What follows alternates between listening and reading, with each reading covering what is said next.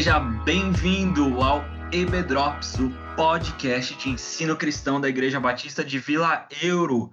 Eu sou o Lucas e finalmente eu encontrei base bíblica para música Sabor de Mel. Gideão falando lá em Sucote e Peniel. Se você me viu passar na prova e não me ajudou, quando chegar e me ver lá na frente, você vai se arrepender. Olá, eu sou a Tog e eu quero trazer uma frase de um célebre filósofo. A vingança nunca é plena, mata a alma e envenena, viu? Pessoal, aqui é o Elder e Tim Keller diz aqui no livro que estamos estudando que o sucesso pode facilmente nos levar a esquecer a graça de Deus. É isso aí, pessoal. Estamos chegando ao nosso quinto episódio. Chegamos à metade da nossa série Improváveis. E hoje nós vamos estudar a biografia não autorizada de Gideão. É engraçado porque Gideão, assim como Jonas, são dois personagens bíblicos que têm a biografia autorizada e a biografia não autorizada, mas está tudo na Bíblia. Assim como Jonas, a gente só conhece a parte mais bonitinha da história, esquece o capítulo 3 e 4 em que ele literalmente entra em depressão por causa que Deus está oferecendo graça para Nínive. Gideão, nós falamos na semana passada sobre a bela vitória que ele tem com uns 300 guerreiros sobre os midianitas. Só que depois Gideão pisa na bola e hoje é sobre isso que você vai aprender. E para a gente já começar aí ouvindo essa história e entendendo o que aconteceu com o Gideão, eu queria pedir para Tog nos apresentar essa biografia não autorizada desse personagem. Pois é, esse é o primeiro juiz que você vai ver ocupar dois episódios no nosso podcast. Depois da batalha com os 300, Gideão venceu sem levantar uma espada, vocês lembram disso, ele teria que alcançar e matar os reis de Midian, porque senão os midianitas podiam se juntar e lutar novamente contra o povo de Israel. Então Gideão chamou Efraim, a tribo de de Efraim para ajudar. Eles mataram os oficiais, mas eles ficaram ofendidinhos, porque eles não fizeram parte daquela grande vitória, daquela vitória louvável e a tribo de Efraim, nessa época, tinha um exército mais forte. É, eles queriam fazer parte né, dessa vitória. Gideão deu uma resposta polida para eles e eles acalmaram os ânimos. Os 300 estavam muito cansados, eles continuaram perseguindo os seus inimigos. Então, no meio do caminho, depois de atravessar o Jordão, eles pediram para os seus irmãos lá em Sucote uma ajuda, pediram que eles dessem um rango, uma comida, mas os irmãos de Sucote, os israelitas de Sucote, negaram. Eles falaram: ah, não, vai lá e mata os reis primeiro, depois vocês voltam aqui e podem comer. Gideão, nesse momento, revelou o coração dele. Toda a polidez que ele usou lá com a tribo de Efraim, que talvez fosse, na verdade, um medo, sumiu. E ele falou que depois que ele capturasse os reis, ele ia voltar e rasgar a carne daqueles israelitas de Sucote com espinhos, com espinheiros do deserto. Para quem não sabe, esse era um tipo de tortura naquele tempo que se praticava com os escravos e povos capturados. Depois, Gideão pediu comida para Peniel, que também negou. E ele disse que na volta ia destruir a torre de Peniel. E foi isso que ele fez e cumpriu. A vingança de Gideão Acho que não teve sabor de mel, não, viu, Lucas? Na volta, ele, ele capturou um jovem, pediu para que desse nome de todos os anciãos, de todos os guerreiros ali de, de Sucote, passou eles nos espinheiros, destruiu a torre de Peniel. O povo agora viu a, toda a força de Gideão, falou para ele: ah, seja o nosso governador, seja o nosso governante. Gideão fez o humilde, rejeitou, falou que não, Deus é quem nos governa, Deus é quem está à nossa frente. Mas apesar de ter rejeitado esse pedido do povo de ser rei do povo, de governar, ele tomou atitudes de quem é rei. Ele teve muitas mulheres, ele teve 70 filhos, um inclusive com uma concubina que se chamava Abimeleque, que quer dizer meu pai é rei. Será que ele não queria mesmo ser rei? Com o ouro da, da guerra, Gideão ele fez para si um colete sacerdotal. E pela primeira vez é relatado que o povo se prostitui, ou seja, o povo se distancia de Deus, começa a adorar outros deuses ainda durante a vida de um juiz. Ele nem precisou morrer para que o povo se prostituísse dessa vez. Ele fez, o povo fez do colete um objeto de adoração. Gideão morreu, o povo voltou a adorar imagens de Baal e Abimeleque, filho de Gideão, se achava no direito de continuar esse governo, entre muitas aspas, né, de Gideão. Ele contratou uns cabra desocupado e matou os seus 70 irmãos. Só sobrou o mais novo, que tentou avisar Abimeleque e o povo que eles iam se dar mal. Depois ele fugiu. Abimeleque ficou à frente do povo por três anos, sendo o único juiz, até aqui relatado, que não foi escolhido por Deus. Depois disso, o povo de Siquém se voltou contra ele e ele acabou lutando contra o povo e foi morto de uma forma bem trágica. Depois da sua morte, Deus levantou mais um juiz, Tolá. No relato desse juiz, não tem aí um povo específico que estava oprimindo Israel dessa vez. Deus levantou Tolá para libertar o povo de si mesmo. Governou por 23 anos. Depois da morte de Tolá, foi Jair que governou sobre o povo por 22 anos. Essa foi a, a biografia não autorizada de Gideão. Tem muito mais coisa, né?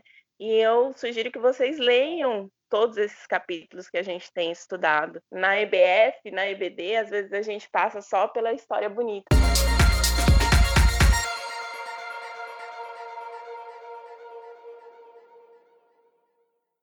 Exatamente. E eu não falei no começo, mas nós estamos lendo e conversando hoje toda essa história que foi contada para vocês agora, está nos capítulos 8 e 9 de Juízes. Então é nesse momento do livro de Juízes que nós estamos.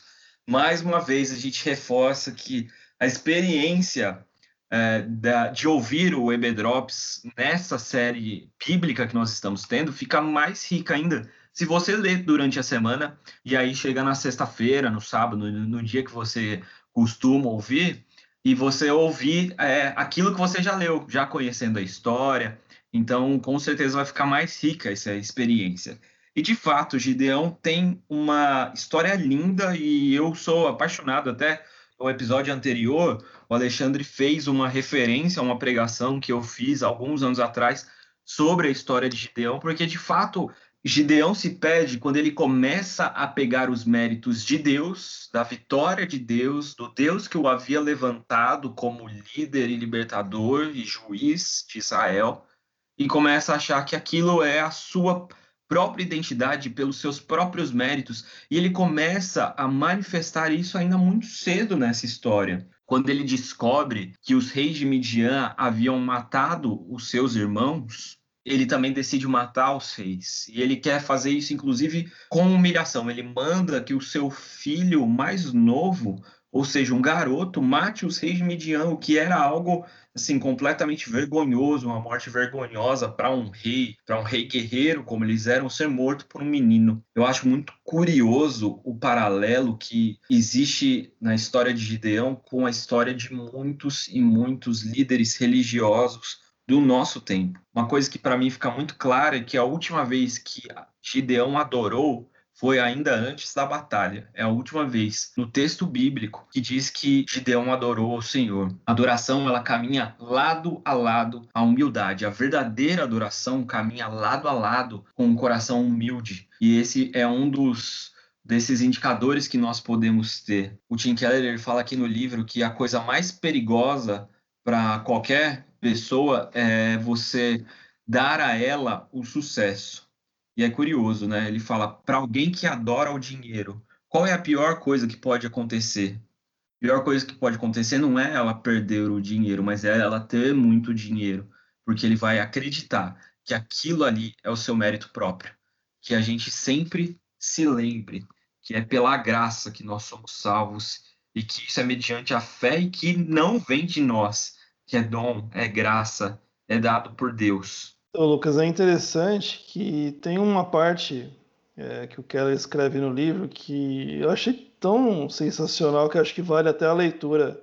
É um trecho pequenininho, então eu vou ler para vocês, que ele fala o seguinte, ele está tá se referindo a Jesus, né? então ele fala, como é maravilhoso contemplar aqueles de quem todos os juízes são sombras e observar como ele usou sua posição. Ao contrário de Gideão, ele tinha todo o direito de exigir que lhe servíssemos com o rei. Ao contrário de Gideão, ele é o tabernáculo, a habitação suprema de Deus na terra. No entanto, resistiu à tentação de governar com poder sobre as nações.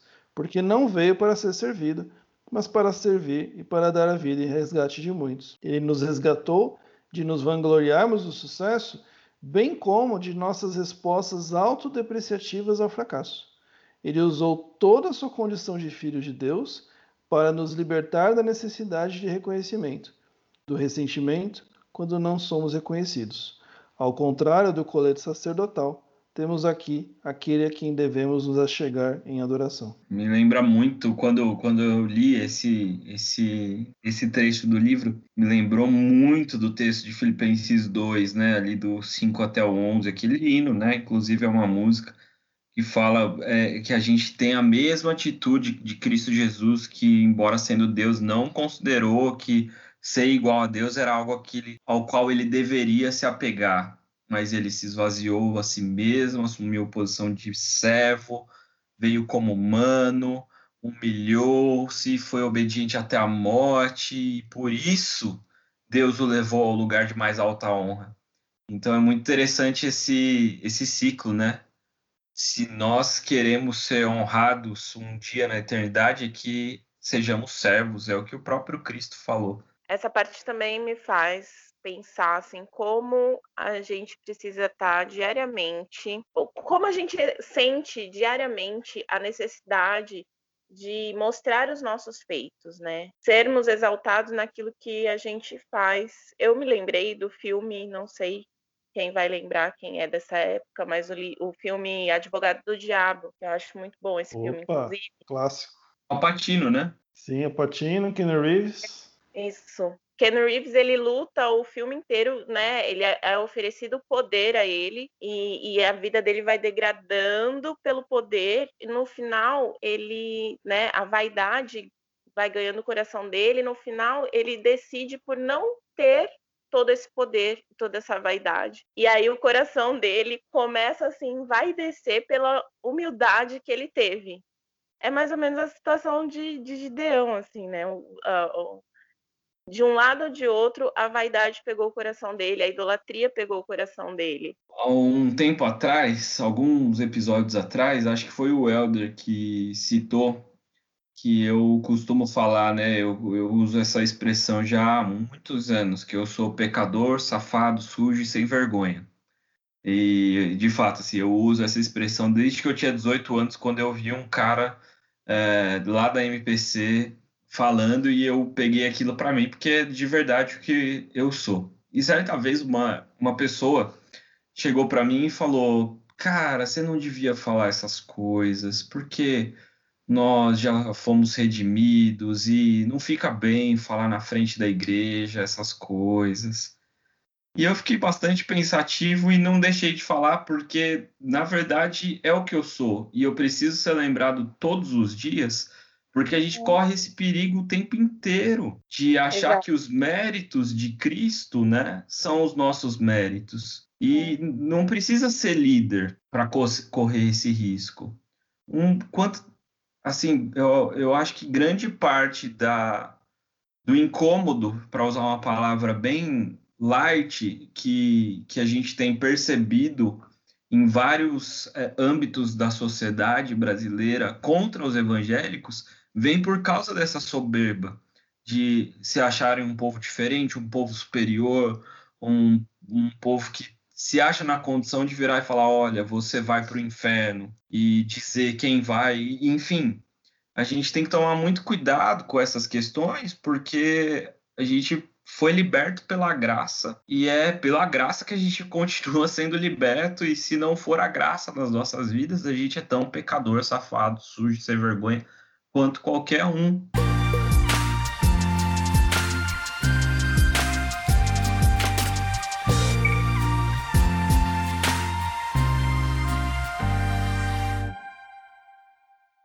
A história de Gideão, ela acaba mais ou menos que aí, Gideão nessa situação toda, diante de todo esse momento, ele acaba morrendo. E aí os seus 70 filhos começam a, de certa forma, liderar o povo.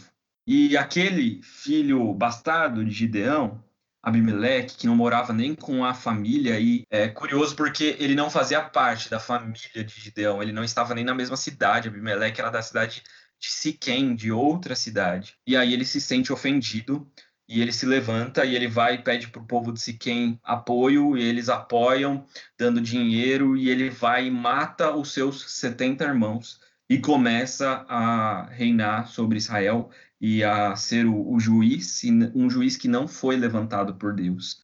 E aí eu queria ouvir um pouquinho de vocês a respeito de quais marcas dessa liderança de Abimeleque que podem nos mostrar que ele de fato não foi levantado por Deus e se a gente consegue aprender de alguma forma com essa situação de Abimeleque, avaliar os nossos líderes e aquelas pessoas que têm se colocado sobre nós. Então, tem um, uma questão bem marcante, assim, né, logo de cara, né, porque quando ele é, vai lá e conversa, né, com, com o povo lá, enfim, e fala, olha, não é melhor, né, que o governante seja um de nós, né, não é melhor que seja eu, né, que o, que o reine aqui, ele até vai nas vezes de fato mesmo, né? De, de falar assim, olha, não seria bom se eu fosse o rei de vocês tal, e o povo concorda. Tem um, um, negócio que é muito simbólico, né? Que lá no versículo 4 do capítulo 9, melhor, no 3, fala o seguinte, que o, o povo pagou para ele, né, os cidadãos de Siquém, pagaram para ele 70 ciclos de prata que foram retirados do templo de Baal Berite. Né? E com esse dinheiro ele contratou, e aí o versículo 5,4 fala que é, ele contratou alguns homens ociosos e vadios que o seguiram. Ou seja, ele montou lá o, o contratou os capanga, né? Montou a gangue dele. Ou seja, bastardos ele começa... inglórios. É, os bastardos inglórios. É, os bastardos inglórios ainda tem algum respeito, né? Essa galera aqui acho que não dá, não. É verdade, é verdade. É, tem duas coisas que marcam de forma muito intensa ali. O começo do, da, do exercício dele como juiz, né? E como rei, né? Auto-intitulado rei. Que é o dinheiro vindo de um outro deus, um deus falso. E essa questão de se associar com o que havia de pior ali, né? No povo. E a primeira ação dele como juiz, como rei, né, sei lá, é pegar os seus 70 irmãos. Vamos lembrar, ele é o filho bastardo, o filho ilegítimo, aquele que não tinha direito a nenhum tipo de herança, aquele que provavelmente foi rejeitado a vida inteira. A primeira coisa que ele faz é pegar os seus 70 irmãos, chamar essa galera do mal que ele contratou e matar todo mundo. O pai já tinha matado o seu próprio povo o filho vai e mata os próprios irmãos. Então, o início do, do, do ministério, né? se podemos chamar assim, do seu ministério, auto-intitulado de, de Abimeleque, ele é o mais terrível possível. Né? Se até agora a gente viu juízes que tinham fases boas e ruins, que tinham ciclos, isso aqui, Abimeleque já começa com o pé na jaca total, é, causando a maior desgraça na própria família aí você não tem muito que esperar de um juiz desse dominando sobre o povo. E você, e, e você percebe que isso começa com uma habilidade dele, provavelmente, né, de convencimento, de conversa. Então, acho que isso olhando para a gente, né, olhando as lideranças da atualidade, não só na igreja, mas de uma forma geral, é você olhar muito assim, por que, que você está reconhecendo alguém como líder, como aquela pessoa chegou à liderança. Né? Foi através de negócios escusos, foi através de negociações ilícitas, foi é, através da força, né? E às vezes a força não é necessariamente alguém chegar e matar como ele fez. Então, Abimeleque mostra o quão desastroso é alguém chegar a uma posição de liderança é, não sendo ungida, não sendo preparada, não sendo realmente definida é, por Deus. Ele trouxe desgraça à própria família, trouxe desgraça a todo o povo, né, e marcou ali como um, um juiz a, a, não ser imitado, no mínimo. Uma coisa interessante nisso é que, assim, é, quando a gente lê uma história dessa e a gente está discutindo aqui entre, entre nós, tem uma tendência a falar assim, nossa, mas eu nunca vou fazer algo assim, né? Eu nunca vou matar todos os meus irmãos, eu nunca vou, isso, isso e aquilo. Mas é o mesmo exemplo que a gente deu há alguns episódios atrás, que assim, principalmente na nossa cultura ocidental, É, dificilmente você vai, sei lá, adorar um poste, né? você vai fazer um bezerro de metal e vai adorar o bezerro. Mas nós, nós temos outros ídolos. Nós temos outras fraquezas dentro da nossa cultura, da nossa realidade de hoje. Que a destruição espiritual que vai trazer em nossas vidas é exatamente a mesma.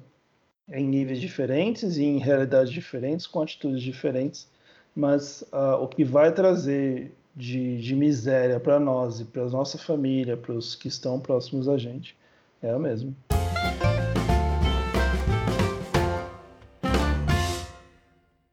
E diante de tudo isso, né, a gente fica se perguntando, e onde que estava Deus? Eu queria saber então da Tog como fica a questão do julgamento de Deus nessa história e como que a gente correlaciona isso com a nossa vida também cotidiana. Através da história de Abimeleque, a gente pode ver que o julgamento de Deus, ele, ele vem, ele está acontecendo, né? Na verdade, em todo o Antigo Testamento, a gente vê o julgamento de Deus acontecendo, e aqui em especial é interessante que desde o do capítulo 8, versículo 34, até o capítulo 10, versículo 6, o nome de Deus, seu nome pessoal na aliança, ele não é citado nesse momento. Mas Deus não está ausente. E Jotão, ele avisa isso, que Deus está olhando e ele está executando o julgamento dele. O Tim Keller ele coloca aí três verdades sobre o julgamento de Deus que é presente, que acho bem interessante a gente ressaltar, que são um, o julgamento de Deus ele vem despercebido. As pessoas elas não elas não viram o julgamento de Deus acontecendo, mas ele estava acontecendo. No versículo 23 está escrito que Deus enviou um espírito para que o povo de Siquém se colocasse contra Abimeleque. É, Deus estava executando o seu julgamento. O povo ali não sabia que era Deus que estava estava executando seu julgamento, mas o julgamento de Deus estava acontecendo. Isso não quer dizer que a gente pode apontar qualquer tipo de acontecimento e falar, hum, acho que é o julgamento de Deus sobre seu pecado, hein, irmãozinho? Tim Keller fala e que não tem um narrador falando, nesse momento Deus enviou o Espírito que colocou. Não, não a gente não sabe quando esse julgamento está acontecendo. Então, não cabe a nós julgar se as situações que estão acontecendo na vida de outra pessoa ou no mundo são julgamento de Deus ou são graça de Deus. Lucas vai falar mais sobre isso. O julgamento de Deus ele vem depois de um tempo de espera. Talvez Abimeleque nem imaginasse. Ele nem imaginava quando ele começou a governar o povo que ele ia morrer de uma forma tão drástica que uma mulher ia jogar uma pedra na cabeça dele para que ele não sofresse a humilhação de ser morto por uma mulher, ele ia pedir para o servo dele o matar. E isso em tão pouco tempo, né? Três anos, para quem está passando, parece bastante, mas para quem já passou três anos é tão pouco tempo. Os outros juízes reinaram 40, 20, 80 anos. A gente nunca sabe quanto tempo vai demorar para que venha o julgamento de Deus mas ele está acontecendo. E o julgamento de Deus é consequência do pecado. E aqui eu também quero fazer um parênteses que Tim Keller não abriu. Tim Keller, não quero, pelo amor, não, ó, não quero ser mais do que você, não tenho nem roupa para isso. Mas ah, quero lembrar que a consequência do pecado vem desde Adão e Eva, né? Então, às vezes a gente pensa, nossa, mas cadê Deus no que está acontecendo? É, mas aquela mãe era tão boa e, e morreu, é, ou aquele homem era certinho e sofreu um acidente tão horrível. A gente tem que olhar as situações dentro de um guarda-chuva maior, que é o guarda-chuva da história desde Adão e, Eva, né? Então, desde lá, a gente está sofrendo as consequências do pecado. E o julgamento de Deus não é um julgamento de, de desgraça, nem um julgamento para nos deixar mal, mas é um julgamento para que a graça seja vista. E é interessante, né? Porque a gente falou dos capítulos 8 e 9, mas a história ela vai até o 10 versículo 1 até o 5, que é quando a gente encontra de fato a graça de Deus manifestando plenamente diante dessa situação tão triste. E aí o Senhor levanta um, um, libertador, um juiz que vai libertar a nação de Israel de si mesma. E o nome desse cara é Tolá. Não é tô aqui, mas é Tolá. Eu vou lembrar sempre do Toli, Toli, Tolá. Tolá, ele lidera Israel por 22 anos. E é curioso que o autor ele usa a mesma nomenclatura, as mesmas palavras para escrever sobre a juíza Débora, ele usa para tolar. Então, isso nos indica de que foi alguém, de fato, que Deus levantou e que trouxe paz, e que e depois ainda veio Jair, que julgou Israel por mais 22 anos. Então, ao todo, for, foram 45 anos que Israel teve paz, com dois juízes levantados por Deus. E o mais curioso de tudo, que isso veio mesmo sem sequer Israel chorar de arrependimento. Mas Deus enviou e mostrou a graça dele através de Tolá e de Jair como os juízes libertadores que o Israel nem pediu. É isso aí, gente. Esse foi mais um EB Drops. Na semana que vem, nós vamos aprender a respeito de Jefté. Mais uma vez, eu também quero reforçar para que vocês sigam o EBDrops lá no Instagram. Enfim, para a gente tocar, trocar informações e se relacionar. Tog, Elder, muito obrigado pelo tempo de vocês, pela disponibilidade e tchau, tchau. Tchau, pessoal. Até a próxima semana. Tchau, pessoal. Até semana que.